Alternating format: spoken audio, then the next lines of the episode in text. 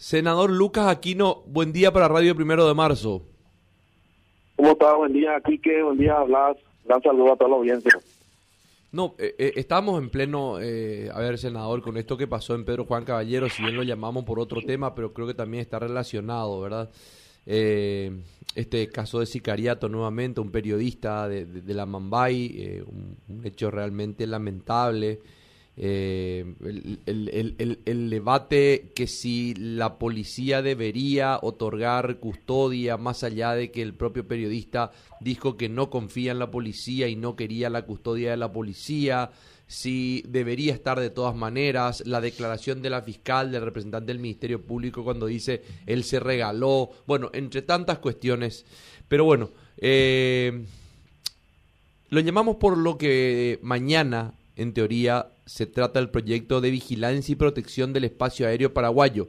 Es el punto 3 del orden del día para mañana, senador.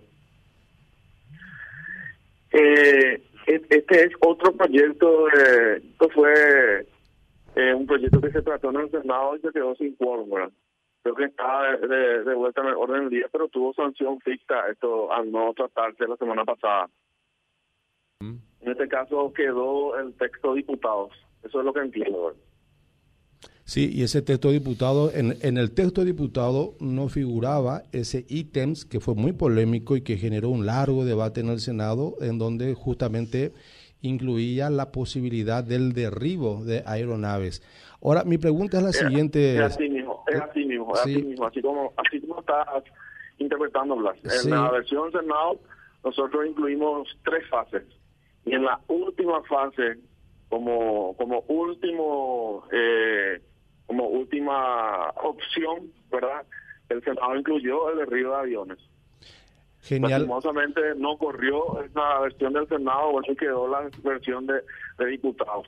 Sí, aparte, aparte, senador, era un proyecto muy controvertido porque incluso hasta autoridades norteamericanas hicieron lobby porque no estaban muy de acuerdo con ese punto que se agregó a la versión del Senado que hablaba de la posibilidad de derribar aviones.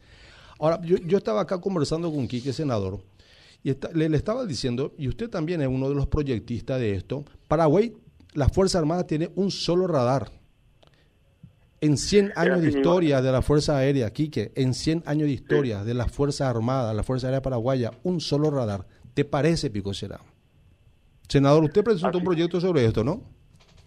Así mismo, eh, presenté con varios senadores, también el principal proyectista, el senador Silva Facetti, y eh, yo no, no sé, mira, por una cuestión de estrategia nacional, ¿cómo podemos pensar en el derribo de aviones si ni siquiera tenemos radares y no tenemos la cobertura de aviones para todo el espacio aéreo? O sea, es ridículo combatir al crimen organizado sin radares y sin aviones y pretender derribarlo. Eso por, por un lado. Por, por, por respondiendo a tu pregunta, eh, vimos la necesidad de la radarización de todo el país. Hoy en día el Paraguay, la Fuerza Aérea Nacional, que el año que viene cumple 100 años de historia, tiene dos radares, dos radares militares tácticos, uno móvil, que fueron adquiridos de Israel, de los cuales uno está en funcionamiento eh, y eh, el otro está en funcionamiento. Para ponerte al tanto, de lo que significa eh, que tengamos esos dos radares en el, en el espacio aéreo significa que la Fuerza Aérea Paraguaya tiene una cobertura del 2% del espacio aéreo para controlar la seguridad nacional. Esa es nuestra realidad hoy. Imagínate, y uno está compuesto. O sea, estamos hablando de un radar que cubre el 1% de todo el espacio aéreo. Senador. Es un carnaval, este es un carnaval para el narcotráfico para las avionetas que transportan cocaína y está preparado este sistema para que siga por mucho tiempo. Senador. se toma una decisión eh, brutal para eh, combatir esto con presupuesto y para dotar con los elementos técnicos y tácticos para que la Fuerza Aérea pueda pueda pueda pueda tener estos insumos que lógicamente van a ser van a cambiar totalmente la realidad del país.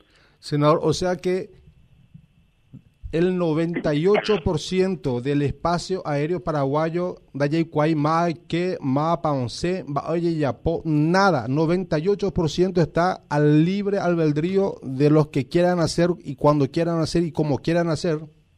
Así mismo es una cuestión del control, del control. Lógicamente la DINAC tiene sus radares que cubren el espacio aéreo, pero totalmente eh, en, el, en la situación civil, ¿verdad? Transporte civil, pero para la protección y control de narcoavioneta y algún alguna aeronave no no identificada, estamos totalmente desprotegidos. Esa es la verdad. Me imagino que este proyecto se va a aprobar, porque sería un despropósito que no se apruebe algo tan sensible para nuestra seguridad.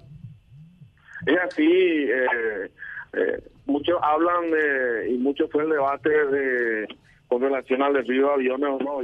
yo, le pregunté a los senadores, pero ¿cómo es posible que hablemos de desvío de aviones si no tenemos radares?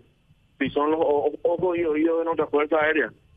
es algo ilógico y algo eh, impensable, pero bueno, la Comisión de Asuntos Constitucionales entendió la vez pasada el este proyecto. Gracias a Dios eh, logramos aprobar esto en general y vamos a pasar su estudio en particular. El proyecto en sí obliga al Estado a la compra de radares y aviones y eh, el ente encargado sería en este caso la Fuerza Aérea que debe incluir en su presupuesto un programa en donde esté eh, detallado eh, qué, tipo de radares necesita para cubrir todo el espacio nacional. Radares primarios, y secundarios para que cubran todo el espacio nacional. Ahora, senador, estamos hablando de cuántos de cuántos millones para la adquisición de todos estos aparatos. Hay hay mucho presupuesto, hay mucho presupuesto, pero yo no yo no hay mucho presupuesto de compra que va a necesitar la Fuerza Aérea, pero no, me quiero adelantar a dar números porque hay cooperaciones actualmente eh, con la Fuerza Aérea. Ayer estuvimos en la Fuerza Aérea vimos oficiales totalmente capacitados eh, para operar en un comando de control y comando de crisis. Tenemos una sala totalmente a disposición para ser operativas, pero sin los insumos, sin los insumos que requiere una, una, sala de comando conjunta con la con la gente de, la INAT y la gente de la Fuerza Aérea, que creo que debe ser así para tener un control total de la, del espacio aéreo. Es una situación técnica y una situación eh, muy especial que la República de Paraguay debe tomar como política de Estado. Si en realidad queremos combatir el narcotráfico. Ahora, el Ministerio de Defensa nunca remitió o nunca incluyó dentro de su presupuesto un monto X que pueda ser destinado a la reparación de este radar que está descompuesto. Ese dato no tengo, Blas. Ese dato no tengo, no, no, no quiero ser irresponsable. Pero la realidad es que hoy eh, contamos con un radar eh, en funcionamiento de origen israelí. Imagínate que ayer hablaron los técnicos de que eh, cuando está descompuesto, cuando tiene alguna falla, tienen que enviar a Israel los técnicos los problemas y bueno, y tienen respuesta en un año, a veces en dos. Y imagínate, si se descompone esto, eh, el único radar que tenemos hoy en funcionamiento, eh, ya quedamos sin control sobre el espacio aéreo. O sea, es una cuestión de seguridad nacional, y es una vergüenza eh, el manejo de la política de Estado con relación a la seguridad nacional. Estamos totalmente vulnerables y eso eso está totalmente comprobado. tenemos eh, la información de aeronaves eh, que transportan cocaína, bueno, cada vez que alguna de ellas cae en el suelo paraguayo. Solo porque cae. Así mismo. ¿Este radar en dónde se encuentra y cuál es el área de acción actualmente, sabe o no? Eh, el radar está, el único que está en funcionamiento está en la Fuerza Aérea y creo que creo que tiene una capacidad de 30 millas náuticas. ¿En qué, ¿En qué zona del país? Está en la Fuerza Aérea. Ah, ya. Ayer estuvimos, sí, en la Fuerza Aérea en el puesto de comando. El otro es el radar móvil que está descompuesto. Y que tiene ya una antigüedad de 10 años.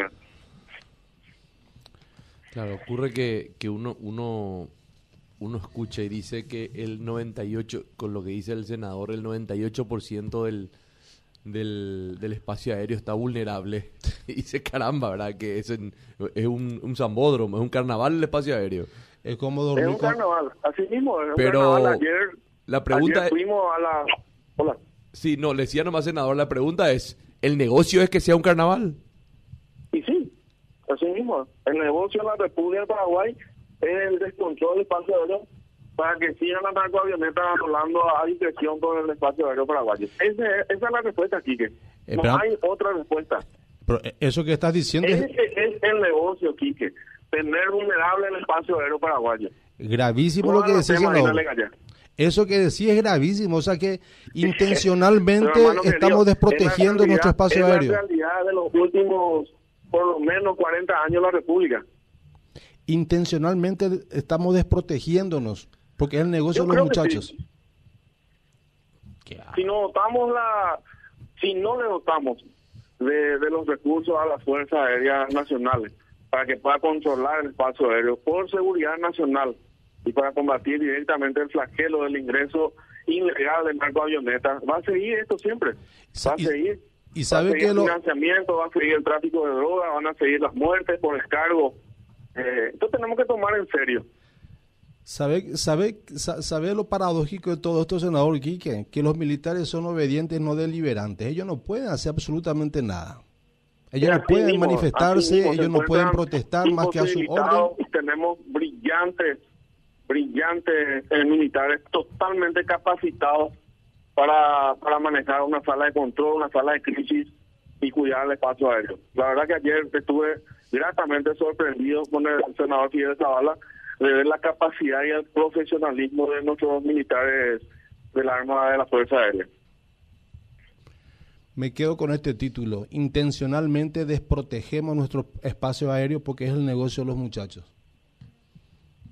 Terrible. Así mismo, así mismo. Ah, Si vamos a hablar con la verdad, hay que hay que asumir la verdad. Y yo creo que es triste que nuestro país eh, no, no tenga la capacidad de, de tener una política de Estado con relación a la seguridad y la defensa nacional. Igual. Bueno, senador, vamos a estar atentos mañana a la sesión. Muchísimas gracias, Kike Blas. Un gran saludo.